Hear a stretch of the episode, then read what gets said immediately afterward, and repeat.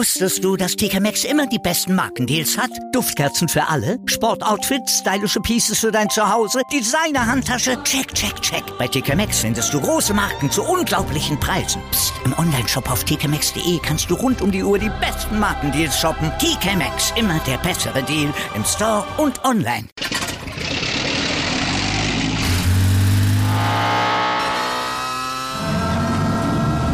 Von 0 auf 100. Aral feiert 100 Jahre mit über 100.000 Gewinnen. Zum Beispiel ein Jahr frei tanken. Jetzt ein Dankeschön, rubbellos zu jedem Einkauf. Alle Infos auf aral.de. Aral, alles super. Vor 30 Jahren gab Michael Schumacher sein Formel 1 Debüt in Spa. Es war der Start einer einzigartigen Karriere. Und das soll heute unser großes Thema sein im AVD Motor- und Sportmagazin. Damit einen schönen guten Abend, liebe Zuschauer. Herzlich willkommen. Christian Danner ist bei mir im Studio, Formel 1 Experte. Und wir wollen natürlich heute auf Spa vor 30 Jahren blicken, aber auch auf Spa aktuell. Und ja, man kann das vorweg sagen, Spa ist immer bekannt für Regen, eigentlich Schumi-Wetter. Aber das heute, Christian, das war zu viel. Die Fahrer mussten sich lange Zeit anderweitig beschäftigen. Da gab es ganz äh, kreative Möglichkeiten. Hier sehen wir einmal, wie der Regen aussah. Also das war wirklich Land unter und es hörte auch nicht auf. Und ich würde einmal gern noch zeigen, wie Mick Schumacher und Sebastian Vettel sich kurzerhand dachten, da kann man im Fahrerlager auch mal eine andere Sportart ergreifen. Dann gab es das Team Haas gegen Team Aston Martin im Indoor-Fußball. Ja. Also ich bin ja froh, dass Sie da nichts kaputt geschossen haben. Ne? Ja, ich glaube, die haben sich schon die Ecke ausgesucht, wo nichts kaputt gehen kann. äh, klar, ein bisschen Bewegung bei den Temperaturen ist wahrscheinlich nicht das Schlechteste gewesen. Das stimmt. Man muss sich ja irgendwie bei, bei Laune und auch bei Konzentration halten. Aber Christian, lass uns einmal darüber sprechen, wie das am Ende dann zu bewerten ist. Es war mitunter eine Farce ja nicht mitunter. Das ganze Rennen, dieser ganze in Anführungszeichen Grand Prix von Belgien in Spa-Francorchamps war eine Farce, ganz klar. Denn äh, da nur zwei Runden fahren zu lassen und äh, Wetter hin und her, dass es da so Wetter hat, weiß man vorher. Ähm, das ist nicht sehr elegant gehandelt worden, meiner Ansicht nach, aber im Detail können wir ja dann gleich noch mal ein bisschen äh, drauf eingehen. Ja, ja, weniger Punkte wurden verteilt, als sich die Fahrer das erhofft hatten. Ja. Ähm, vieles gibt es da zu besprechen und jetzt freuen wir uns aber zu unserem großen Michael Schumacher Special unseren Gast dazu zu holen. Ich hoffe, die Verbindung steht. Allerdings merke ich, dass es da noch Tonprobleme gibt. Wir wollen natürlich heute Verstehen Sie mich? mit Peter Sauber sprechen, dem ehemaligen Besitzer des Formel 1 Teams Sauber und einem der ersten Teamchefs von Michael Schumacher. Und ich sage einmal einen schönen guten Abend, Herr Sauber. Ich hoffe, Hallo. Sie hören uns und sehen uns. Das scheint Jetzt sich im Moment erstmal noch also den, einzurichten. Den, den der Bildausschnitt war wahrscheinlich so nicht geplant, Herr Sauber. Ich würde vorschlagen, ähm, wir nehmen Sie in ein paar Minuten gleich gerne mit dazu. Da, jetzt da sieht doch das Bild wunderbar aus. Herr Sauber, einen schönen guten Abend aus dem Studio. Ich also, verstehe Sie nicht. Bild ich gehe davon aus, dass Sie mich auch nicht verstehen. Wir hören Sie tatsächlich, also von unserer Seite, aber wir wollen uns natürlich Hallo. in aller Ruhe hier mit dem Thema befassen und deshalb schauen wir uns jetzt einmal die Rennzusammenfassung an, wenn ich das richtig verstanden habe und gucken auf den Tag ins Bar heute. Es war mehr Warten als Fahren. Spitzenrennsport auf Sport 1. Präsentiert von Romoto. Ihr Fahrzeugmarkt im Internet. Nach der Formel 1 Sommerpause freuten sich alle wieder auf Rennaction beim berühmt-berüchtigten großen Preis von Belgien in Spa. Doch mit Rennaction hatte der Rennsonntag dann herzlich wenig zu tun. Die Blicke mehr auf das Regenradar als auf die Strecke gerichtet. Im Halbstundentakt wurde der Start immer weiter nach hinten verschoben. Über Stunden verharrten die Formel 1-Fans bei Eiseskälte im strömenden Regen. Statt im Cockpit die Eau Rouge zu bewältigen, überbrückten die Fahrer die Zeit teils schlafend, teils plaudernd, während die Streckenposten eine Partie Pool spielten. Kurze Rennmomente nur etwa eine halbe Stunde vor dem geplanten Start. Zwei Tage nach der Verkündung seiner Vertragsverlängerung bei Red Bull krachte Sergio ja, Perez in Spa-Francorchamps in die Streckenbegrenzung. Ansonsten das Motto des Tages: viel, viel warten. Über drei Stunden nach dem geplanten Rennstart drehten die Fahrer dann drei Runden hinter dem Safety Car, ehe erneut abgebrochen wurde. Weil weniger als 75 Prozent des Rennens zurückgelegt wurden, wird für das Regenrennen in den Ardennen nur die halbe Punktzahl vergeben. So feiert Max Verstappen seinen 16. Formel-1-Sieg seiner Karriere vor George Russell im Williams Mercedes und Weltmeister Lewis Hamilton. Aston Martin-Pilot und Ex-Weltmeister Sebastian Vettel wird Fünfter. Formel 1 Neuling und Haas-Pilot Mick Schumacher landet auf Platz 16 in welchem Umfeld hat das eigentlich stattgefunden. Da waren sehr viele Zuschauer da, die sehr viel Geld bezahlt haben, um bei strömendem Regen ihren Max Verstappen in allererster Linie, aber auch äh, den, den, den Formel-1-Zirkus in Fahrt, in Action zu sehen. Und die wurden, und das Prozedere ist, ist ganz normal, immer wieder im 5 Minuten, im 10 Minuten Takt vertröstet. Das ist normales Standardprozedere. Aber dass man dann gegen Ende dieser ganzen Prozedur äh, nochmal einen, einen, ich sag mal, Restart gemacht hat, obwohl das Rennen gar nicht gestartet wurde, ähm, einfach um die zwei Runden runterzureißen, die zwei oder drei respektive, die gefahren werden müssen, um halbe Punktzahl vergeben zu können. Äh, das hat ja. mir nicht gut gefallen, weil die Zuschauer äh, sind um ihr Rennen gebracht worden und, und letztendlich natürlich auch haben den Haufen Geld für nichts und wieder nichts bezahlt. Finde ich nicht gut. Also einmal geht es natürlich um die Zuschauer, es geht aber auch um die Fahrer, die damit ja auch nicht zufrieden sein können, denn selbst ein George Russell, der ja. jetzt auf dem zweiten Platz in die Punkte gefahren ist, hat trotzdem nur die halbe Punktzahl bekommen. Man könnte vielleicht jetzt noch sagen, ein Lewis Hamilton, wenn wir gemeinsam auf den WM-Stand gucken, dann ist er vorne geblieben. Vielleicht ist er noch ein Profiteur, aber auch nicht wirklich. Gibt es einen zufriedenen Fahrer heute? Nein, ich glaube, da kann keiner zufrieden sein. Du musst ja noch mal einen anderen Standpunkt anschauen. Was sagt jetzt, wir haben Peter Sauber äh, als Gast heute, was sagt das äh, Alfa Romeo Sauber-Team? Die sagen natürlich, das ist ja eine Komplettfarce. Nur weil der Russell im Training so gut war, kriegt er jetzt den den Rest hinterhergeschenkt, nämlich das Rennergebnis.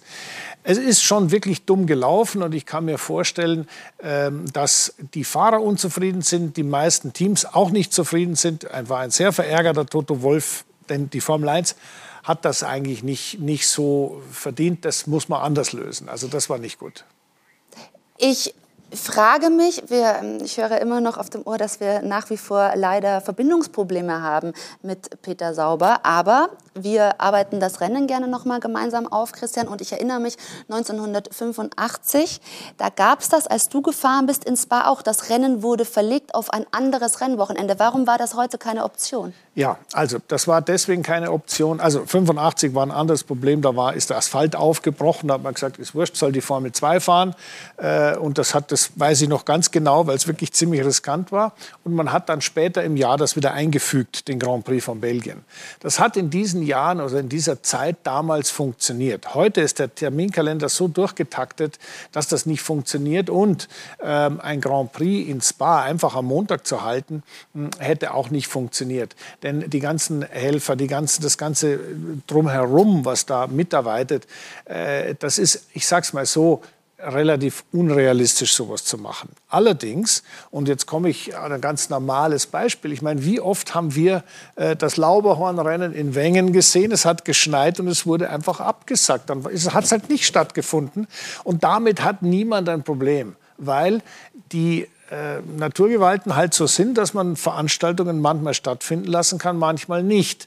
Und der Grand Prix in Spa war jetzt ja, sagen wir, wettermäßig keine wahnsinnige Überraschung denn das Wetter in den Ardennen hält sich hartnäckig, und dann seitdem kommt ja ich dazu, denken kann, ja, in derselben das eine Schattierung. ist, es ist erwartbar, das andere aber auch, es hat sich heute den ganzen Tag über nicht abgezeichnet, dass sich das Wetter verbessern würde, worauf ja spekuliert wurde, dass man ja, sagt, okay, vielleicht findet man ein Zeitfenster, wo es besser wird. Das hat sich aber den ganzen Tag über wirklich nicht angebahnt. Ähm, es scheint also tatsächlich ja, auf, koste es was wolle, das Ganze muss gefahren werden, egal wie? Das ist natürlich eine, eine, eine richtige und wichtige Frage, die du da stellst. die FIA, und ich bin da immer sehr für die Kommissare und für, auch für den Rennleiter Michael Masi, weil das ist eine, eine, große Herausforderung, da im richtigen Moment die richtigen Entscheidungen zu treffen, haben das ganz normal abgewickelt, wie man das macht. Wait and see. Schauen wir mal, vielleicht wird es tatsächlich besser. Da das kann man also keinen Vorsatz, der bei der so durchschwingt, kann, den kann man nicht unterstellen. Aber es ist natürlich schon so, dass das ganze Prozedere dann irgendwann schwuppdiwupp so locker, flockig abgewickelt wurde, dass man zumindest über diesen Gedanken mal nachdenken kann. Vor allem, weil es ja nie zu einem wirklichen Rennen kam. Ja, ja. Kein Fahrer hatte die Möglichkeit zu überholen. Das wurde ja äh, gar nicht freigegeben. Ja, ja naja, dann mit der, mit, also es ist alles, man muss da sehr tief hineintauchen ins Reglement. Ähm, ein Restart nach, dem, nach einer Ab Rennabbruch ist, beginnt mit der grünen Flagge an der Box, äh, grünen Ampel an der Boxenausfahrt. Da fahren die raus, dann ist das Ding offen, dann ist Rennen. Ja? Aber ähm, auch wenn es hinterm Safety Car ist.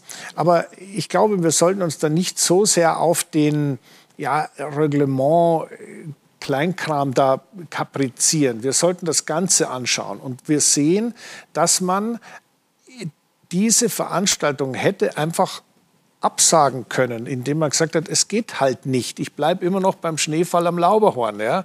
Und äh, damit hätte man allen Beteiligten eher einen Gefallen getan, als das so unnötig in die Länge zu ziehen. Ich meine, die Fans sind eines, die enttäuschten Fahrer oder Teams sind das, das nächste.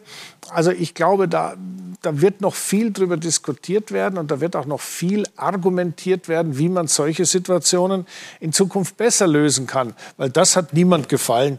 Äh, dir nicht, mir nicht und allen anderen. Ja, der Start aus der Sommerpause in die zweite Hälfte der Saison war sehr zäh, das kann man so sagen. Ja. Und man merkt also auch an unserer Diskussion hier, da sind nach wie vor viele Fragen offen. Christian, was heißt das für den WM-Stand jetzt? Also es wurden 12,5 Punkte verteilt. Ja, ja, also ich meine, das ist jetzt auch nichts Neues. Ich meine, Niki Lauda hat äh, gegen Alain Aber Prost Lewis Hamilton bleibt mit einem dadurch, halben. Punkt mal gewonnen als Vorsprung. Und deswegen ist also jetzt, äh, Hamilton bleibt vorne, kannst du sagen, sind alle irgendwie mit einem blauen Auge davongekommen. Auf der anderen Seite war es natürlich eine Situation, die auch die Leute, die jetzt auf dem Podium waren, so nicht haben wollten. Die wären lieber ein Rennen gefahren. Nur ganz realistisch wieder, so ein Russell überlegt sich natürlich schon, freue ich mich jetzt, weil ich Zweiter geworden bin, auch bei halben Punkten. Oder hätte ich, glaube ich, wäre es vielleicht noch besser gelaufen im Rennen. Mhm. Und dann schaut er wahrscheinlich nach rüber, sieht er, da ist der Hamilton und schaut aufs Ergebnis und hinten dran sind auch noch zehn, die eigentlich schneller sind ach, vielleicht war es doch ganz gut. Ja? ja? Nur da hat jeder seine eigene Sichtweise. Und ich war nicht sehr zufrieden mit dem Ergebnis, weil, wie gesagt, was sagt da so ein Kimi Räikkönen? Der sagt, was ist der Schmarrn? Ja? Also ich wäre gern mein Rennen gefahren, Natürlich. dann wäre ich in die Punkte gekommen. Und ein Mick Schumacher, Auch. der mit dem Helmdesign seines Vaters heute gefahren ist, der hätte sich natürlich auch gern ein paar Runden mehr erwünscht. Ja, und gerade Mick hat ja ganz klar gesagt, ich meine, bei solchen Bedingungen, da fliegt der eine oder andere raus, vielleicht hole ich da einen Punkt. Klar ist, jetzt ist er, was, wie viel ist er geworden? 16. 16. oder sowas. Äh, nee. Nicht so lustig. Ja? Also wie gesagt, jeder hat seinen eigenen Blickwinkel und dieser Blickwinkel ändert sich natürlich sehr äh, schnell von der Position, ähm, in der er sich befindet. Für den Russell war es wahrscheinlich ganz gut. Für den Lewis und den Max Verstappen, okay, dann halt, ja. Und der Rest war unzufrieden. Wenn wir hier gerade den Helm von Mick Schumacher sehen, das ist natürlich was Besonderes, 30 Jahre nach dem Debüt seines Vaters. Und er sagt ja selbst, also Spa, das scheint ihm auch jetzt schon zu liegen oder er könnte sich das vorstellen, weil das Regengehen seines Vaters hat er schon ein bisschen mitbekommen. Also grundsätzlich muss ich dir dazu sagen, Spa ist eine Rennstrecke. Ich kenne keinen einzigen Autorennfahrer im Profigeschäft, aber selbst im Amateurbereich, der nicht sagt, das ist ganz toll und das ist irgendwie meine Rennstrecke und da gehöre ich hin und das ist toll und da kann ich mich entfalten, weil die schnelle Kurven und so weiter. Schöner Rhythmus kommt ganz darauf an, wie man da die Linie trifft, um die Geschwindigkeit dann mitzunehmen. Fantastisch, macht unglaublich Spaß und das mit dem Regen, was du angesprochen hast, Regen macht auch Spaß. Allerdings mit einer einzigen, im Rennauto. Ja. Formel 1 Auto natürlich noch mehr, weil da hat man Abtrieb, da kann man auch bei Regen unglaublich schnell fahren. Mit einer einzigen Einschränkung und das ist die Sicht. Weil wenn man überhaupt nichts mehr sieht ja, und nur noch grau vor Augen hat, äh, ist, es, ist der Spaß schon limitiert, weil man sich nicht mehr richtig orientieren kann. Man muss also, dann, wenn man im Auto sitzt, nicht nach vorne schauen, da ist nämlich nichts, sondern man muss auf die Seite schauen und schauen, wo bin ich eigentlich bei 300 Meter oder bin ich schon bei 200 Meter? Das ist dann schon alles ein bisschen grenzwertig. Und wie gesagt, etwas weniger Regen wäre besser gewesen, hätten wir schön Für heute gehabt. dann, genau, hätten wir ein ereignisreiches Rennwochenende oder einen Renntag gesehen. Aber so war es viel mit Warten verbunden. Aber einer, der immer gerne bei Regen gefahren ist, das war Michael Schumacher, der vor 30 Jahren sein Debüt gegeben hat. Hier sehen wir ihn äh, mit all den Titeln, die er schon geholt hat. Also siebenmal Weltmeister geworden, 91 Grand Prix-Siege. Diese Zahlen kennen Sie, liebe Zuschauer, und wir wollen heute diese Sendung auch äh, auf ihn münzen, denn das ist ein großartiges Jubiläum. Wir wollen mit Peter Sauber sprechen, einem seiner ersten Teamchefs. Das Ganze hier bei uns im AVD Motor- und Sportmagazin nach einer kurzen Pause. Michael Schumachers Formel-1-Debüt ist heute unser Thema und wir haben den Mann zu Gast, der maßgeblich an ja, seinem Formel-1-Start beteiligt war. Sein, einer seiner ersten Teamchefs, Peter Sauber, ist uns jetzt zugeschaltet. Jetzt haben wir auch das Bild und den Ton dazu. Es freut uns sehr, Herr Sauber, dass Sie heute bei uns sind. Guten Abend.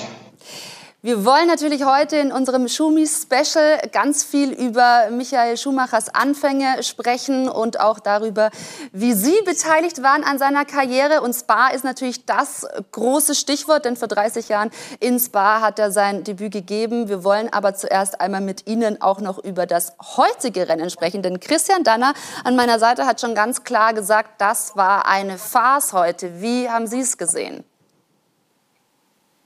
Auch ich ich möchte mich da eigentlich nicht groß dazu äußern. Ich glaube, Christian kann das wesentlich besser kommentieren. Äh, er erfolgt, verfolgt diese Reihe, äh, diese, die Formel 1 doch wesentlich intensiver als ich. Haben Sie denn wenigstens die Entscheidung verstanden? Also dann nochmal zu fahren, obwohl der Regen ja nicht aufgehört hat. Ähm, wie haben Sie denn das Rennen? Haben Sie heute vier Stunden vor dem TV gesessen und darauf gewartet, dass es endlich losgeht? Oder war Ihnen klar, das muss abgebrochen werden komplett? Nein, das war nicht klar. Das hängt ja von der Intensität des Regens ab. Ich glaube, so als neutraler Betrachter, man hat das Rennen wieder gestartet um den ersten dreien eine Freude zu machen und den, den äh, Zuschauern, die alle vor Ort waren und gefroren haben, doch noch etwas bieten zu können. Christian, das deckt sich ein wenig mit deiner Meinung. Ja, das ist natürlich, man kann sowas der Rennleitung schlecht unterstellen, denn die haben die, das Prozedere, was üblich ist und was auch vorgeschrieben ist, ja eingehalten. Nur die Vermutung liegt natürlich nahe, um das irgendwie hinzukriegen. Außerdem äh, ist es dann abgehakt, dann gibt es halt ein Rennen mit halben Punkten, aber es ist kein Rennausfall. Ich bin der Meinung, das war ziemlich gemein gegenüber all denen, die gesagt haben, nee, nee, Moment mal, äh, man hat meine Chancen in der Konstrukteurs-WM, da spreche ich jetzt Alfa Romeo Sauber an, da spreche ich Haas an, dramatisch verschlechtert dadurch, dass man ohne dass das eigentlich ein Rennen war, es gewertet hat und dazu gemacht hat. Und deswegen glaube ich, wird es da einen Riesenstunk und einen Riesenkrach geben hinter den Kulissen. Ich würde mir sowas nicht einfach gefallen lassen. Inwieweit den anderen da die Hände gebunden sind, werden wir sehen.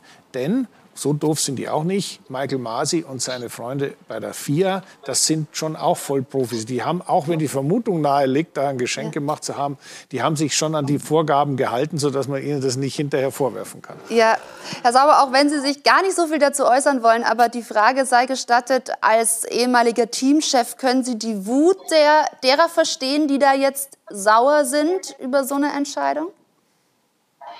Ja, kann ich. Ich meine, wir sind, ich bin in meiner Position, äh, bin ich natürlich etwas befangen, nachdem Williams ja jetzt da richtig profitiert hat. Das ist die eine Sache. Auf der anderen Seite hat Russell natürlich ein fantastisches Qualifying abgeliefert. Das äh, kann man nicht bestreiten. Ich glaube aber nicht, dass er in einem regulären Rennen äh, diese zweite Position behalten hätte. Ja, Genau. das Genau so werden wir alle nicht wissen. Das ist tatsächlich so. Man kann sagen, dann ist er der Profiteur dieses Tages, aber man weiß nicht, wie es anders ausgegangen wäre. Ja, die, es gibt aber schon eine gewisse Grundwahrscheinlichkeit. Da vorne wäre er nicht geblieben. Und äh, deswegen ist es halt einfach so, du musst es ja so sehen. Nimm mit der Russell ist deswegen so ein schönes Beispiel, weil der Williams natürlich da unglaublich viele Punkte absorbiert hat aus dem Pool heraus, die noch zur Verfügung sind. Auch bei Chaosrennen mal einem Sauber oder auch einem Mick Schumacher in einem Haas mal einen Punkt oder zwei zukommen zu lassen. Und das ist bares Geld. Und das übersieht man immer. Denn jede, je- jede Formel 1 Weltmeisterschaft wird geldmäßig ausbezahlt nach dem Ergebnis der Konstrukteurs-WM und, und noch anderen Dingen. Aber das ist ganz, ganz wichtig. Und wenn da einer sich einen Vorteil, ich sage jetzt mal, da so geschenkt bekommt wie jetzt, dann ist es uneinholbar. Wie soll denn das einer von hinten her so einen, so einen zweiten Platz, auch wenn er halbiert ist, wieder, wieder gut machen? Das geht nicht. Ja, also das heutige Rennen sorgt für viele Schlagzeilen, allerdings für eher negative mit dem Wetter und mit den Rennentscheidungen. Und vor 30 Jahren, da gab es auch enorm viele Schlagzeilen. Die haben sich konzentriert auf einen Mann mit dem Namen Michael Schumacher, der also vor 30 Jahren in Spa sein Formel-1-Debüt gegeben hat. Sein Sohn Mick ist heute mit dem Helmdesign seines Papas gefahren. Herr Sauber, was empfinden Sie dabei?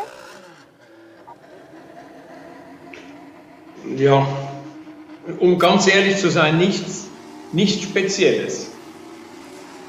Ich meine, es sind 30 Jahre, seit Michel angefangen hat. Es werden dann irgendwann mal 40 sein, es waren 20, das kommt immer wieder. Aber dass, dass jetzt äh, Mick mit seinem Helmdesign fährt, das verstehe ich, ich finde das nett, aber etwas Spezielles empfinde ich dabei nicht. Und was empfinden Sie bei dem Gedanken an das Debüt von Michael Schumacher? Also man möchte auch sagen, es war der Urknall, zumindest aus deutscher Sicht, was die Betrachtung des Motorsports äh, angeht. Denn da kam plötzlich ein Mann, der hier alles verändert hat. Wie denken Sie an, diese, an diesen Moment, an dieses Wochenende? Ich meine, dass Michael in die Formel 1 kam, das war natürlich für, für Deutschland war das sehr wichtig, vor allem nachdem doch längere Zeit kein Spitzenfahrer, ein deutscher Spitzenfahrer in der Formel 1 war. Äh, war Michael Schumacher, hätte ja vielleicht auch Heinz-Harald Frenzen sein können. Nur Michael Schumacher war doch etwas Spezielles. Ja. Und so alles, ich meine, dass er so speziell ist, das hat man natürlich beim allerersten Rennen äh, noch nicht in der Art gesehen. Hat sich aber in der Sportwagenzeit schon abgezeichnet. Das ist auch so, weil er gar nicht viel gefahren ist bei seinem ersten Rennen. Er hat beim Qualifying auf sich aufmerksam gemacht, aber im Rennen war nach wenigen hundert Metern Schluss wegen das- eines Kupplungsschadens. Das ist richtig. Nein, aber nochmal auf das einzugehen, was äh, Peter Sauber gerade gesagt hat. Der entscheidende Satz war, das war in der Sportwagenzeit schon absehbar. Äh, Und da hat Peter ihn ja auf engstem auf engste Distanz in direkten Vergleich mit Heinz-Harald Frenzen und mit Karl Wendlinger und noch anderen äh, erlebt, die für sein Team gefahren sind. Und das ist etwas, äh, da würde ich gerne noch mal drauf eingehen, denn äh, worin hat er sich denn in, bereits in der Sportwagenzeit unterschieden von den anderen? Die Frage ist im Nachhinein immer wieder gekommen. Wir hatten ja im Herbst oder so gegen Winter hin 1989, 1989 ja. Ja, da war es. Äh, bitte? Ja, Ja, 1989. in- in- 1989, oder? Ja, Genau richtig. Ja. Das war 1989 im Herbst, äh, die drei Junioren zusammen in, in Paul Ricard. Und da ist es natürlich beim allerersten Test, die Frage ist immer wieder gekommen, wer war der Schnellste? Ist es nicht so aufgetreten? Vielleicht hätte man sogar da sagen müssen, Heinz Harald war der Schnellste. Vielleicht eine Nuance. Heinz Harald war aber der Älteste. Die Formel 3 Meisterschaft, die deutsche, die hat Karl Wendlinger gewonnen, der war sicher auch äh, sehr gut. Also bei diesem ersten Test war das noch nicht so klar. Was aber beim ersten Test schon klar war, das war der Ehrgeiz und der Wille von Michael. Das hat man, also mindestens ich habe das förmlich gespürt.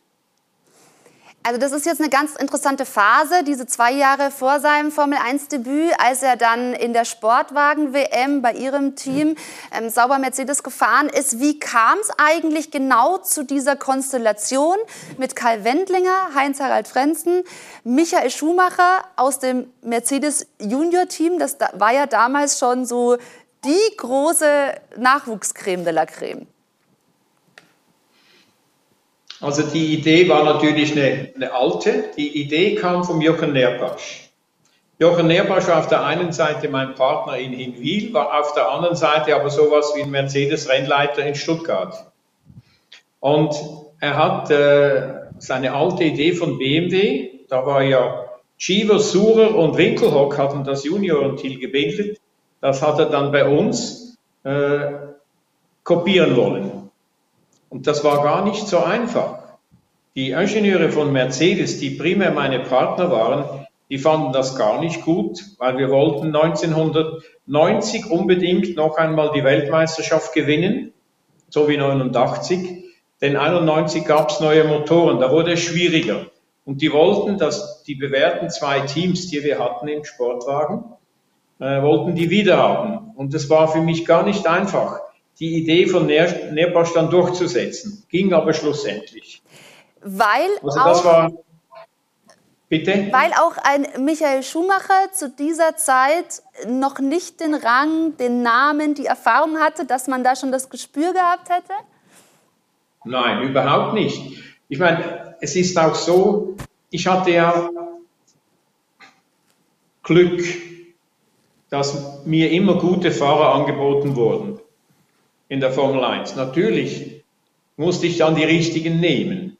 Aber es war nicht so, dass ich jetzt eine ausgeprägte Nase hatte für gute, für gute Fahrer. Und genauso war es auch mit Michael Schumacher. Wir hatten, Nerpasch und ich hatten die ersten drei genommen aus der deutschen Formel 3 Meisterschaft. Und da hatten wir ganz einfach Glück mit einem super Jahrgang. Genau. So, so, nüchtern kann man es auch sehen. Ja, also ich meine, äh, das ist, das ist ganz, ganz schwierig, Rennfahrer zu beurteilen, äh, wenn es im, im Vorfeld zu beurteilen ist. Ja, klar, man hat natürlich äh, Erfolge vorzuweisen und so weiter. Wenn man dann aber richtig mit einem Rennfahrer zusammenarbeitet, lernt man besser kennen, kann man auch besser bewerten. In dem Fall muss ich sagen, also dass Jochen Nerpasch hatte äh, da immer schon ein relativ glückliches Händchen, auch mit dem ersten Junior-Team bei BMW, denn das waren ja auch allesamt Top-Leute. Und da bin ich. Jetzt seid ihr weg da bin ich ganz bei Peter Sauber oh, äh, und kann ihn äh, da nur bestätigen. Äh, die haben einfach die ersten drei der deutschen Formel-3-Meisterschaft genommen und das war halt ein guter Jahrgang. Das heißt, es waren drei Top-Leute dabei und so ist das äh, entstanden. So, liebe Zuschauer, Sie haben es gesehen, unser Gast steht momentan ein wenig auf dem Kopf. Steht Kopf, das hoffen wir so, aber an der Stelle noch nicht. Wir werden das Bild wieder richten und bleiben aber einmal sehr gerne noch bei dem Thema, ich würde Christian auch noch mal darauf eingehen, wie kurios es überhaupt zustande kam, dass ein Michael Schumacher in der Formel 1 landete. Denn naja. dafür musste ein Stammfahrer von Jordan im Gefängnis landen. Ja, Bertrand Gachot. Also der Bert ist ein ganz lustiger Typ und mit dem bin ich auch befreundet. Und äh, der hat immer wieder bei jeder Gelegenheit, sagt Bert natürlich, ja Christian, habt ihr mich immer noch nicht zum Ehrenbürger gemacht und ihr solltet mir Millionen bezahlen, dass ich damals diesen Ärger mit dem Taxifahrer und mit dem Pfefferspray und so weiter hatte und eingelocht wurde. Denn nur dadurch ist eben äh, kurzfristig dieses Fenster aufgegangen und dann auch noch das Glück, dass das Auto damals äh, dieses 7-Up Jordan, da der ja wirklich auch sehr cool aussah, war ein sagenhaft gutes Auto. Das war ja, Eddie Jordan war ja im Prinzip nichts anderes als ein Formel-3-Team, was jetzt gesagt hat, jetzt bauen wir mal ein Formel-1-Auto. Und äh, Andrea De Cesaris, der zweite Fahrer da, ein ein Freund von mir, mit dem ich mich sehr gut verstanden habe, hat mir dann schon gesagt, der Christian, das Auto geht wie die Hölle, das ist sagenhaft.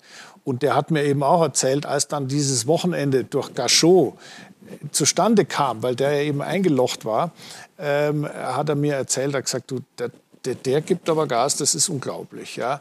Und, und äh, das sind so die Kleinigkeiten, die, die, also mich sowieso hellhörig gemacht haben, weil ich habe das Qualifying natürlich auch mitverfolgt. Aber ich sage mal, wenn man überlegt, dass aus einer solchen Kuriosität von Bertrand Gachot in einem Londoner Taxi äh, eine Weltkarriere wird, eine ultimative Weltkarriere eines der besten Rennfahrer aller Zeiten. Äh, da muss man schon sagen, also da, das Schicksal spielt manchmal schon eigenartige äh, Kapriolen und, und dann das Ergebnis äh, das, haben wir gesehen. Ja, und aber nochmal auf dieses Wochenende einzugehen. Also an seinem eigentlichen Rennen ist er ja gar nicht weit gekommen. Aber er hat an diesem Wochenende ist er wirklich vom Nobody zum äh, Star schon geworden. Ja, ja. Also pass auf, wenn jemand ein Formel 1 Grand Prix zum ersten Mal in Angriff nimmt und sich dann als Fünfter qualifiziert, dann ist es ein dermaßen Erschlag auf den Tisch. Das hört jeder, sieht jeder, das ist sofort, auch da, wenn er nach ein paar hundert Meter stehen bleibt. Das war ein, ein klassischer Impact. Also das war zu sehen, da kommt einer, der kann was, was die meisten anderen nicht können. Du darfst nicht vergessen, der Teamkollege war ja schnell, der war zwar ein bisschen, ich sag mal, lustig, aber äh, und hat oft gecrashed, aber schnell war der allemal und den hat er komplett da äh, in Einzelteile zerlegt. Also das war schon, äh, da hat man schon gemerkt, das ist was ganz Spezielles und in der Formel 1 braucht man solche Einstiege, dass man auch die Chance bekommt, gesehen und gehört zu, gehört zu werden. Und ich habe schon gesagt, es war mit einem Urknall zu vergleichen. Also dieser Einstieg und die Karriere, die dann folgte. Und weil es so viele Höhepunkte gibt aus der Karriere von äh, Michael Schumacher, gucken wir uns da jetzt mal einen Zusammenschnitt an.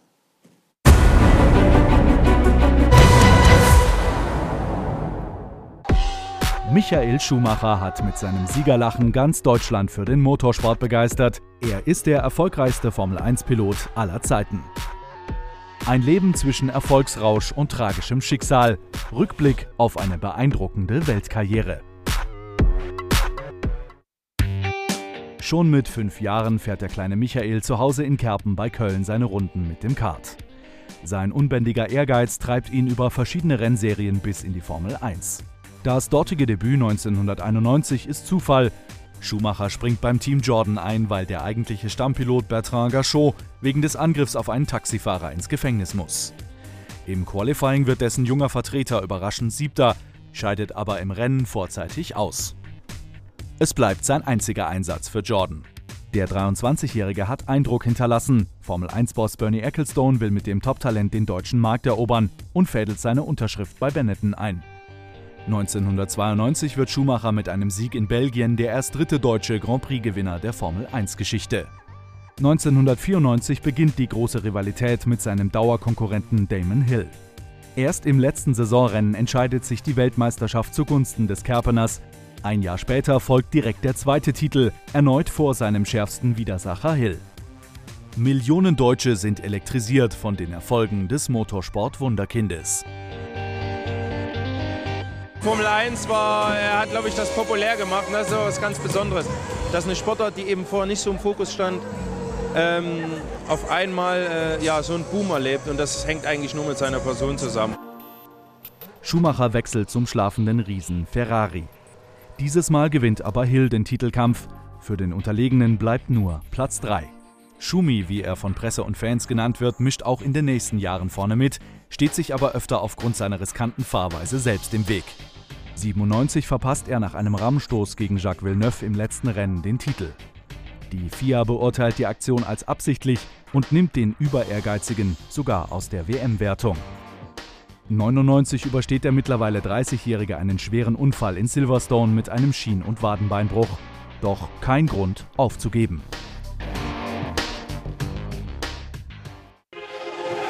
Im Jahr 2000 beginnt nämlich eine Serie, wie es sie zuvor noch nie gegeben hat. Fünfmal in Folge holt Deutschlands neuer Volksheld den WM-Titel. Das ganze Land ist im Schumi-Fieber. Der Dominator wird zu einem weltweit gefeierten Popstar, der in einer Reihe mit den großen Sportikonen steht. 2006 dann der Rücktritt als siebenmaliger Weltmeister. Jetzt könnte er sich seinem langjährigen Hobby Fußball hingeben, doch der Geschwindigkeitsrausch lässt den Frühruheständler einfach nicht los. Es zieht ihn aufs Motorrad. Selbst ein schwerer Unfall mit mehreren Brüchen, unter anderem an der Halswirbelsäule, hält ihn nicht von einem der größten Comebacks der Sportgeschichte ab. 2010 kehrt Michael Schumacher nämlich mit 41 in die Formel 1 zurück, dieses Mal bei Mercedes. Es werden drei durchwachsene Jahre, in denen der Gigant aus vergangenen Zeiten nur hinterherfährt. Gerade mal ein einziger Podiumsplatz springt dabei heraus. 2013 das endgültige Karriereende nach 307 Rennen und einzigartigen 91 Siegen. Nur wenige Monate später verändert sich sein Leben für immer.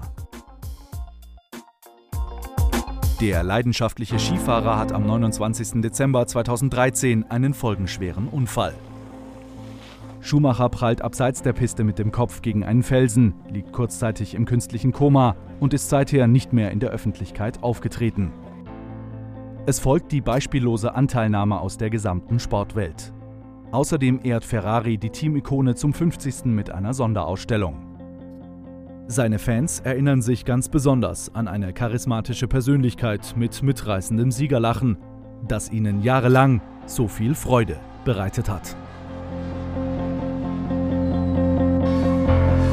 Eine einzigartige, beeindruckende Karriere. Christian, Michael Schumacher, was ihm immer nachgesagt wird, er hat so viel gearbeitet, das aber gleichzeitig auch vom Team erwartet und sein bestechender Ehrgeiz. Sind, war das so sein Schlüssel?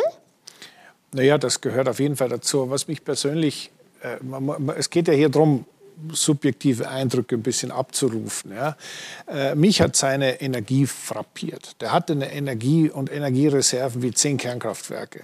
Also das war unglaublich, mit wie viel Energie und immer wieder neu aufgeladen äh, dieser Mann an die Rennstrecke kam und jede Runde mit eben dieser Energie aufs Neue in Angriff genommen hat. Das hat mich sehr beeindruckt und wenn ich mich so erinnere, ich habe ihn ja sehr genau beobachtet, wie er so gefahren ist und äh, ich kann mich erinnern, in Suzuka äh, gibt es so eine komplizierte S-Kurvenpassage, die ich auch sehr gut kannte, äh, weil ich da oft gefahren bin. Und da hat er mit dem Auto Sachen gemacht, da habe ich gedacht, das gibt's, was macht er da eigentlich? Und da habe ich festgestellt, das ist so eine unglaubliche Extraklasse, der kann im Formel-1-Auto Sachen machen, das könnte ich nicht oder hätte ich nicht gekonnt. Und wenn man so von Formel-1-Fahrer zu Formel-1-Fahrer zugibt, hey, der ist besser, weil der kann das, was ich nicht kann, dann zeigt das meinen Respekt vor ihm als Fahrer. Und, ihr habt äh, nicht mehr zusammen, ihr seid nein, nicht mehr zusammen auf der nein, Rennstrecke gewesen, hab, das hab, hat sich nicht überschnitten. Hat sich nicht überschnitten. Ich habe natürlich viele, viele, viele, viele, viele Rennen und Jahre äh, kommentiert und habe das natürlich dann auch versucht, jeweils vom, mit dem Expertenblick zu erläutern, um was es da geht. Ähm, ich habe ihn aber wirklich, muss ich wirklich sagen, immer sehr bewundert, ähm, denn der konnte wirklich ein paar Sachen, die die anderen nicht konnten. Warum ist diese Liaison mit Mercedes nie glücklich ausgegangen, obwohl wir, wir hatten mit Peter Sauber gesprochen, also er war schon im Mercedes Junior Team, aber das war das einzige kleine Pünktchen in seiner Karriere, wo man sagt, ja, also dazu, es hat nicht, das hat nicht harmoniert zwischen dem, was das Auto gemacht hat und dem, was er gerne gehabt hätte.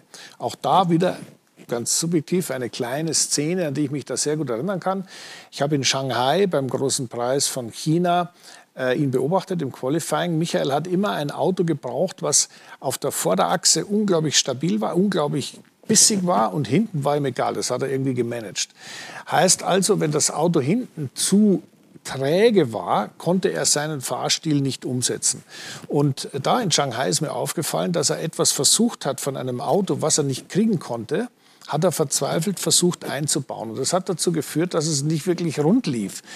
Dazu muss man wissen, die Regeln haben sich geändert, die Reifen haben sich geändert, äh, die Aerodynamik hat sich geändert, alles hat sich geändert und auch die Herangehensweise der Teams. Denn in den äh, Beginn der 2000er Jahre war ja teilweise ein unfassbarer Overkill in Sachen technische Entwicklung und in Sachen Testen. Ferrari hatte ja ein ja. Testteam, das war ja genauso ja. groß wie das Rennteam. Sind gefahren und gefahren und gefahren. Und jetzt komme ich wieder, meine Bewunderung für Michael Schumacher mit seiner Energie. Der ist natürlich nicht jeden Testkilometer selber gefahren, aber davon sehr, sehr viele. Und so konnte er das Ding in die Richtung kriegen, wo er es haben wollte. Das war in den moderneren Zeiten, etwas später, als er dann bei Mercedes war, nicht mehr so einfach möglich. Und deswegen musste er halt mit dem, wie es wie es halt war, irgendwie klarkommen. Und deswegen äh, ist das nicht mehr ganz so rund gelaufen wie die, ich sag mal, die verschiedenen Vorteile, äh, exklusiv Reifen und exklusiv dies und das. Äh, er hätte auch bei Mercedes garantiert das Zeug gehabt, das Ding so hinzudrehen, wie es gebraucht hätte und wer da auch, hätte auch gewonnen, bin mir absolut sicher. Aber die Regeln und die Zeit waren einfach andere Zeiten und dann ging das nicht mehr. Und er hat trotz alledem diese sensationelle Karriere hingelegt naja, mit sieben Weltmeistertiteln. Es ist unfassbar. Das kann man eigentlich gar nicht in, in Worte bzw. in einen Film packen. Aber Netflix hat es doch geschafft, bringt äh, eine Serie über Michael Schumacher ab 15. September mit ganz einzigartigen, außergewöhnlichen Bildern. Und wir dürfen schon mal ein bisschen hineinschnuppern.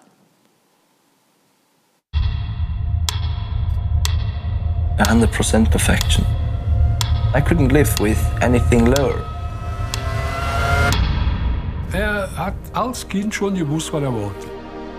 Wir sind immer mit den billigsten Mitteln gefahren, die möglich waren. Und wenn andere Reifen weggeschmissen haben, dann habe ich sie mir wieder aus der Mülltonne rausgeholt und habe sie bei mir draufgetan und habe damit Rennen gewonnen. Ich habe einfach gespürt, dass der was Besonderes ist. Das ist halt, ja, das ist mein Papa und ich bin froh, dass es mein Papa ist jedes Mal, wenn ich ihn anschaue, dass ich mir sage, ja, so will ich aufhören. Ich glaube, das mentale Starke, das hat er einfach. Extrem stark. Zeigt er mir auch heute, jeden Tag eigentlich, wie stark er ist. He wanted to do something that, you know, hadn't been done by Prost, hadn't been done by Senna, hadn't been done by any of the drivers in, in recent history. Es war keiner dabei wie er. I got such a strong impression of how hard Michael was willing to work. And that transformed the team. And what Schumacher achieved was absolutely incredible. You're looking good. It's looking good. It's looking fantastic, Michael. Well done.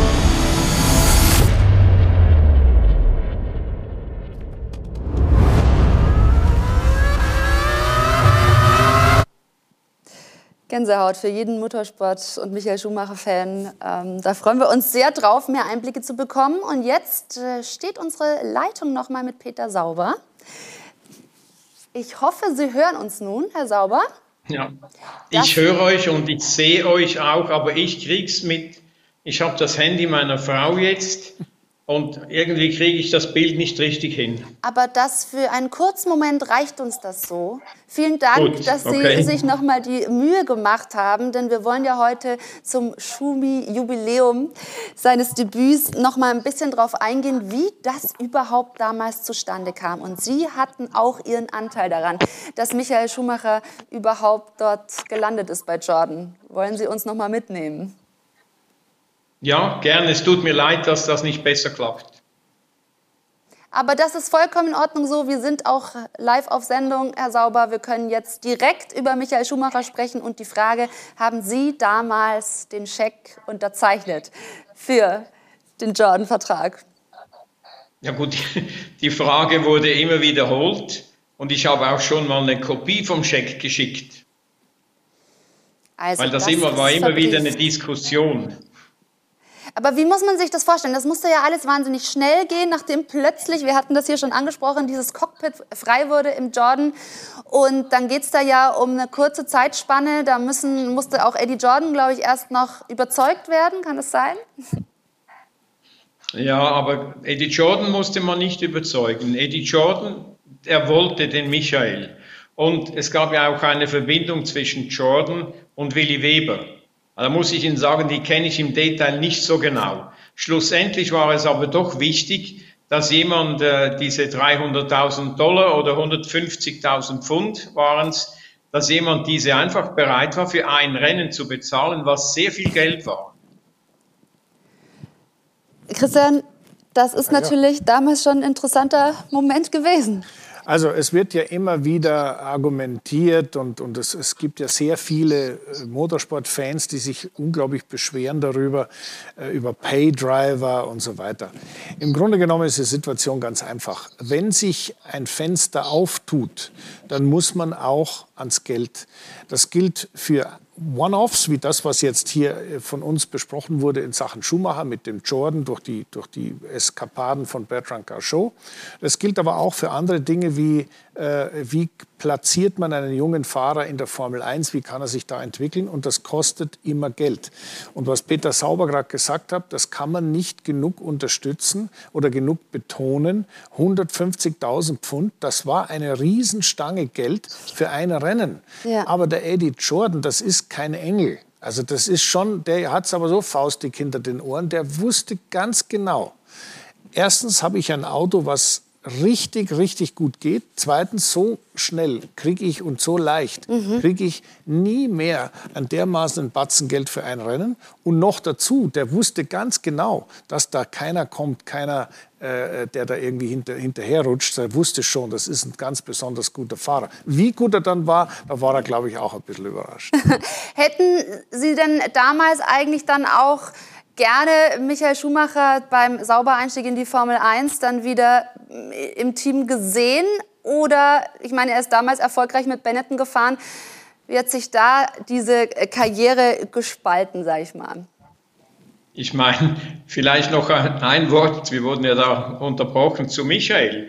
Dass Michael was ganz Besonderes ist, das hat man natürlich mehr als einmal gesehen in den beiden, er ist ja zwei Jahre vor uns im Sportwagen gefahren, zum Teil mit Jochen Maas zusammen, aber auch am Schluss dann noch mit Wendlinger zusammen. Er ist auch in Le Mans gefahren und da hat man mit aller Deutlichkeit gesehen, dass das ein ganz, ganz großes Talent ist.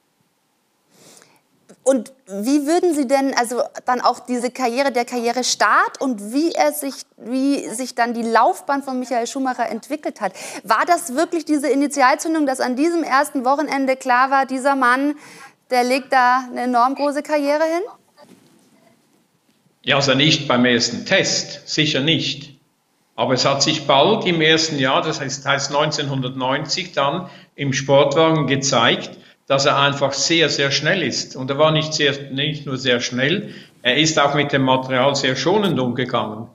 Das beste Beispiel war, war Le Mans, ich glaube Le Mans 91. Er hat am wenigsten Sprit gebraucht, am wenigsten Reifen und am wenigsten Bremsen. Und er war trotzdem der Schnellste. und äh, wenn Sie ihn charakterlich so ein bisschen einordnen, was bleibt oder was, was ist Ihnen am meisten im Kopf? Ja gut, ich bringe Ihnen ein Beispiel. Wir waren mit Willi Dungel, dem Fitnessguru aus Österreich, waren wir bei einem Lager, entweder war es in Lanzarote, ich glaube es war Lanzarote, äh, zehn Tage da unten mit dem ganzen Team, äh, auch mit anderen Mercedes-Fahrern. Fahren. Und wenn wir unsere Tagesration hinter uns hatten mit, mit äh, Training und mit Velo, mit Fahrradfahren, äh, dann war er abends noch im Gym und dann musste man ihn fast vom Fahrrad runterholen und zum Essen bringen. Äh, ich glaube, er würde sonst heute noch fahren. Er war extrem ehrgeizig. Und es brauchte auch eine gewisse Zeit, bis Dungel ihm beigebracht oder beibringen konnte, dass man nicht einfach überall Muskeln braucht, um Rennfahrer zu sein, sondern nur da, wo sie nötig sind. Mhm. Ja, also man hat aber auch durch Christian, durch Michael Schumacher dann viel von diesem Mensch und Sportler natürlich gesehen, der dann diesen Erfolg auch bringen kann. Na gut, also äh, die, das, was Peter gerade gesagt hat vom Training in Lanzarote und so weiter, äh, das kann ich mir sehr gut vorstellen. Nur, du darfst nicht vergessen, der, der Heinz Harald, der hat wahrscheinlich gar nicht gewusst, dass da Jim war in dem, in dem, in dem Hotel, oder Peter? Genau so ist es, ja. ja, und das ist halt immer so. Leistungssport aus, neu definiert. Ja, also man muss aus den gegebenen Chancen halt das Maximum rausholen. Und das ist natürlich schon etwas, äh, wenn man auf den Background schaut, äh, der Michael hat für jede Chance, die er bekommen hat, äh, nicht 100 Prozent, sondern 110 Prozent rausgeholt. Und äh, gerade, ich meine, die anderen zwei kenne ich ja auch sehr gut und gerade Heinz Harald war ja so, so nonchalant, sauschnell, aber äh, sagen wir, mit richtig an dem Thema dann zu arbeiten. Was habe ich, wo bin ich bis jetzt? Wie komme ich noch weiter? Wo sind unter Umständen Schwachpunkte? Das sind alles Dinge, die ein junger Rennfahrer wenn er nicht von außen das immer eingeflüstert bekommt, dann muss er schon selber drauf kommen. Und es ist halt toll und deswegen verstehe ich den Peter äh, sehr gut, weil er das erzählt hat.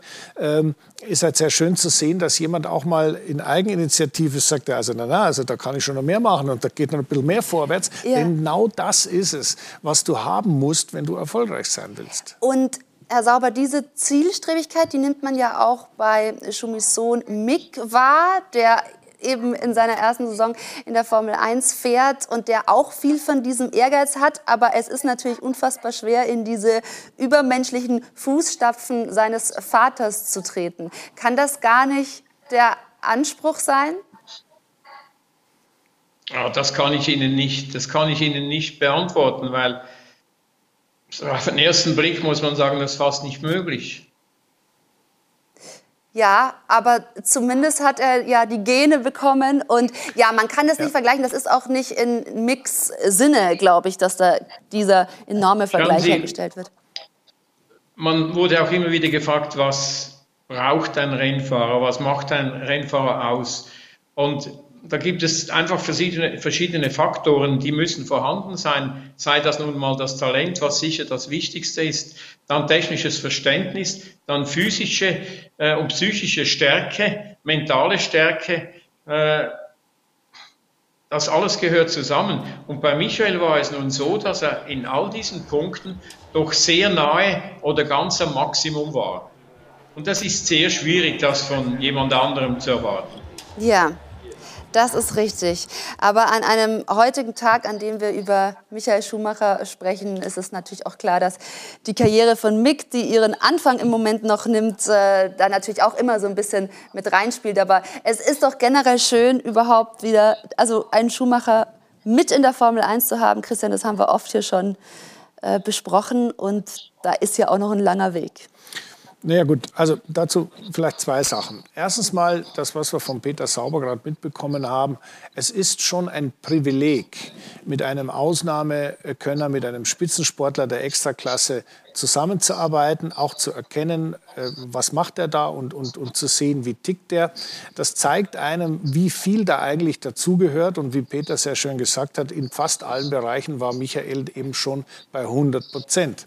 Allerdings ist eines klar, andere Spitzensportler sind andere Menschen und deswegen müssen sie versuchen, innerhalb ihrer Person oder Persönlichkeit das Maximum herauszuholen. Und äh, warum ich, und jetzt komme ich auf Mick, ähm, da sehr beeindruckt bin, ist die Tatsache, dass also ein ein schwereres äh, Kreuz zu tragen oder sagen wir mal ein, ein, ein motorsportliche schwerere Last am Buckel zu haben als das, was er hat, in jedweder Art und Weise, ist unmöglich. So etwas hat es ja. auch noch nie gegeben.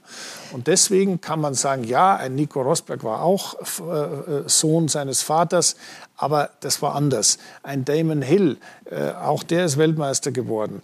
Äh, ein Villeneuve, auch der ist Weltmeister geworden, hat seinen Vater, Vater natürlich sehr früh verloren.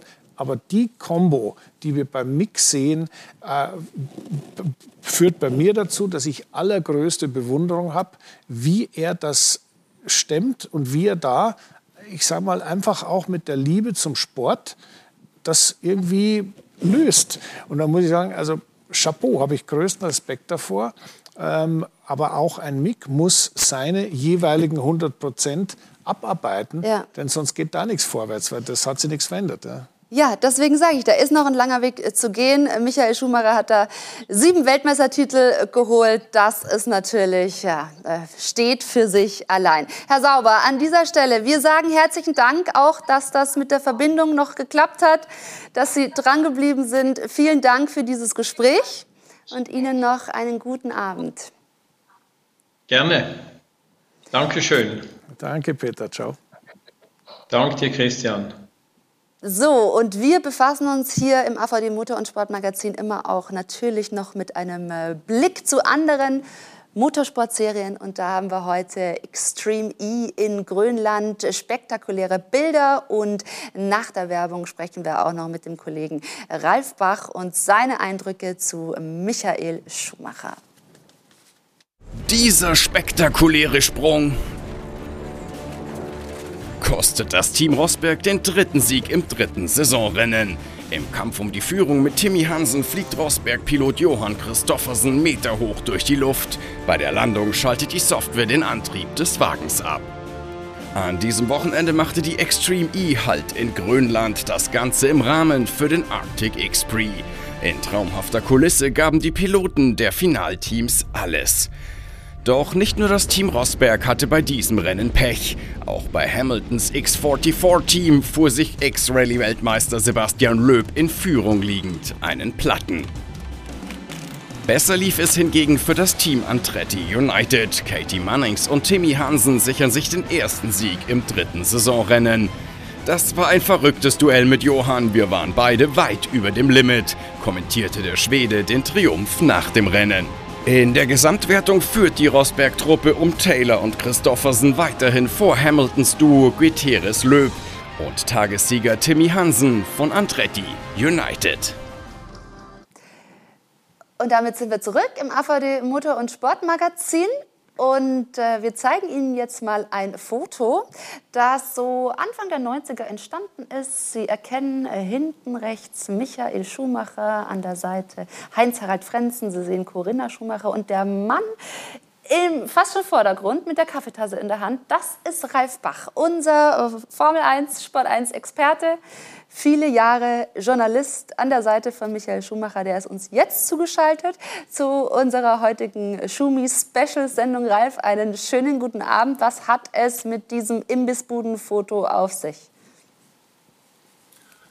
Das war, glaube ich, 1990. Also wir, als ich damals in Köln bei der Autozeitung war, war ich ja schon zwei Jahre mit Heinz Harl und Michael bekannt. Äh, äh, ich war ja auch ein Anfänger praktisch und ich dachte damals, okay, die anderen Journalisten und Platzhirsche, die lassen einen nicht so richtig ran, dann räumen wir mal das Feld von unten auf. Und so habe ich die kennengelernt und auch an die, äh, an die Jungs geglaubt. Und das war jetzt in der Imbissstube in Kerpen von Mama Elisabeth, die zwar nicht auf dem Foto war, das muss 1990 gewesen sein, aber das war keine Ausnahme. Da hingen wir eigentlich ziemlich öfters rum und haben so philosophiert und wie wir die Formel 1 wird. Also ich am wenigsten, aber äh, aufrollen können, weil die Jungs haben immer an sich geglaubt. Das war Wahnsinn. Das heißt, du warst sehr nah dran. Wie nah hat dich denn ein Michael Schumacher äh, auch als Journalist dann an ihn rangelassen? Und wie hast du diesen ganzen Hype, der dann entstanden ist, auch miterlebt? Ja, da, den, den Hype gab es ja am Anfang gar nicht. Als, als ich die beiden, also auch Heinz Harald 88 kennengelernt habe, ich meine, ich war nicht so viel älter. Das, da, eigentlich waren wir ja befreundet. Das hat, das hat jetzt mit, mit Zusammenarbeit und Journalismus gar nicht so viel zu tun gehabt. Wir sind in Köln um die Ecken gezogen. Er hat mich besucht. Ich habe ihn besucht. Heinz Harald war immer dabei. Corinna war auch dabei. Also von einem Hype war da nicht die Rede. Äh, aber irgendwie war immer die Rede davon, dass schon die Formel 1 das Ziel ist, aber sie war finanziell so weit weg. Aber vom reinen Können her, was die Jungs so gedacht haben, haben sie eigentlich nur vor einem Respekt gehabt in der Formel 1, das war Ayrton Senna. Bei dem Rest haben sie gedacht, sie haben ja auch sich Rennen angeguckt, naja, die kochen auch nur mit Wasser. okay, aber das ist ja tatsächlich spannend, wenn du in einer Phase mit Michael Schumacher, wie du sagst, um die Häuser gezogen bist, in der eben noch nicht so im Rampenlicht war. Hat ihn dann diese Karriereentwicklung irgendwie verändert? Nee, eigentlich überhaupt nicht. Äh, überhaupt nicht. Ähm, das Problem war, in dem Moment, wo er das erste Rennen gewonnen nee, eigentlich schon nach dem ersten Rennen in Spa wusste ich, okay, äh, das wird nicht mehr wie vorher. Und äh, er ging ja dann gleich zu Benetton, hat dann ein Jahr später das Rennen gewonnen. Das erste ging dann, wurde Weltmeister, ging zu Ferrari und er war eigentlich der deutsche Superstar im Sport. Mehr noch als Boris Becker fand ich. Und natürlich hat man dann eine ganz andere Umgehensweise und Herangehensweise. Aber im Prinzip hat es überhaupt nicht verändert. Er hatte nur weniger Zeit. das, das ist vielleicht auch was, was ihn auszeichnet, dass er sich gar nicht so verändert hat. Oh, da kann ich gar nicht so wieder zu sagen. Also mich hat halt das Fahrerische immer interessiert, gar keine Frage. Und äh, ich, ich habe diese Anfänge nie mitbekommen. Da war ich in Japan, habe äh, für Bridgestone Formel 1 Reifen entwickelt und bin dort gefahren wie wahnsinnig und bin, weiß ich, 43 Testtage in Suzuka habe ich da erledigt. Äh, da habe ich das, was Ralf jetzt gerade besprochen, nicht so mitgekriegt. Und äh, ich habe das halt dann alles äh, verfolgen können. Die Sportwagenzeit habe ich natürlich mitbekommen. Und dann natürlich, als Michael sichtbar in der Formel 1 war, er war ja in dem Sinne irgendwie der Nächste nach mir. Ja, weil, mhm. Oder, Ralf, täusche ich mich da? Nee, ich glaube, du warst es gab Bernd Schneider und dich irgendwie kurz davor. Dann ja. hat Volker Weidler mal einen Nee, nee, Volker war mein Teamkollege. Das, und der, ja, und der Bernd ist ja nur ein Rennen gefahren mal, glaube ich. Jockel Winkelhock einmal. Aber äh, irgendwie, ihr habt ja nie die Autos gehabt, mit denen man was beweisen konnte. Das heißt, Formel 1 in Deutschland war schon ziemlich tote Hose, was ja, das betrifft. Und, und, und, und der letzte, von dem man gedacht hat, er kann das ändern, war Stefan Belloff, aber dem haben wir leider viel zu früh verloren. Und dann dann wart ihr halt da und das Interesse war, Formel 1 war schon immer in Deutschland da, aber es ist halt ein Unterschied, ob du da so einen Superstar hast, der vorne mitfährt oder nicht. Und genau. dieser Unterschied, ich mein, Ralf, abschließend, weil wir hier viel über diesen Urknall gesprochen haben, also ja. dieser Einstieg, das Formel 1-Debüt von Michael Schumacher, was hat das aus deiner Sicht verändert? Ja, alles ich, ich glaube, wir würden noch nicht mehr he heute hier sitzen und hätten so eine Motorshow, wenn Michael Schumann nicht da gewesen wäre. Das war wirklich ein Urknall. Das hat alles verändert. Äh, also das kann man mit Boris Becker im Tennis vergleichen, aber eigentlich war wahrscheinlich noch viel mehr. Ich meine, die Automobilnation Nummer eins Deutschland hatte endlich mal jemanden gehabt, der auch praktisch fahrerisch das Land repräsentieren konnte, mit, natürlich auch mit den Autos, die er hatte. Es hat alles verändert. Ja, also da kann ich den Ralf nur unterstützen. Das hat äh, eine derartige Veränderung in Deutschland ausgelöst, weil auf einmal äh, der Motorsport, ich bleibe jetzt mal lieber so ein bisschen allgemein, aber natürlich auch speziell die Formel 1, sichtbar wurden. Da kam natürlich RTL dazu, die das Ganze natürlich auch auf ihre Art mit unterstützt haben. Ich bin da ja auch ein Teil dieses Teams geworden. Und so ähm, muss ich ganz ehrlich sagen, hat Deutschland ein Riesenglück gehabt, über den Faktor Schumacher eine Sportart kennenzulernen, die die meisten am Anfang überhaupt auch noch nicht, als sie eingeschaltet haben, als das erkannt haben, sondern waren wir einfach Schumi-Fan und noch lange kein Formel-1-Fan. Mhm. Erst die zweite Generation nach dem, wie du so schön sagst, Urknall und nachdem, wie Ralf gesagt hat, dass alles verändert wurde, war die zweite Generation war dann Vettel. Da war man dann schon so wenig, nicht mehr ganz so auf die Person fixiert und schon ein bisschen mehr Formel 1 sattelfest, Motorsport sattelfest. Und äh, mein großes Anliegen war immer, und deswegen bin ich dem Michael da auch unendlich dankbar, ähm, den Motorsport in Deutschland äh, den Stellenwert zu verleihen, den er verdient hat. Das ist ein wunderschöner, ganz, ganz toller Sport, dem ich mein Leben verschrieben habe. Beim Ralf von seinem Standpunkt aus mit Sicherheit auch nicht so viel anders. Ähm, und das war halt herrlich, da mal eine so eine leuchtende Figur zu haben, die für jeden sichtbar, nachvollziehbar und, und einfach verständlich Motorsport war. Und das ist ein wunderbares Stichwort für diese Sendung heute Abend. Christian, vielen Dank. Danke. Im Studio Ralf, danke uns zugeschaltet und damit beschließen wir das AVD Motor- und Sportmagazin für heute Abend und wünschen eine gute Nacht. Wieder live von Ihrem Toyota-Partner mit diesem Leasing-Auftakt. Der neue Toyota Jahreshybrid. Ab 179 Euro im Monat. Ohne Anzahlung. Seine Sicherheitsassistenten laufen mit. Und ja, ab ins Netz mit voller Konnektivität. Auch am Start die Toyota Team Deutschland Sondermodelle. Ohne Anzahlung geht's in die nächste Runde. Jetzt los sprinten zu Ihrem Toyota-Partner. Wusstest du, dass TK Maxx immer die besten Markendeals hat? Duftkerzen für alle? Sportoutfits, stylische Pieces für dein Zuhause? Designer-Handtasche? Check, check, check. Bei TK Maxx findest du große Marken zu unglaublichen Preisen. Psst. im Onlineshop auf tkmaxx.de kannst du rund um die Uhr die besten Markendeals shoppen. TK Maxx, immer der bessere Deal im Store und online.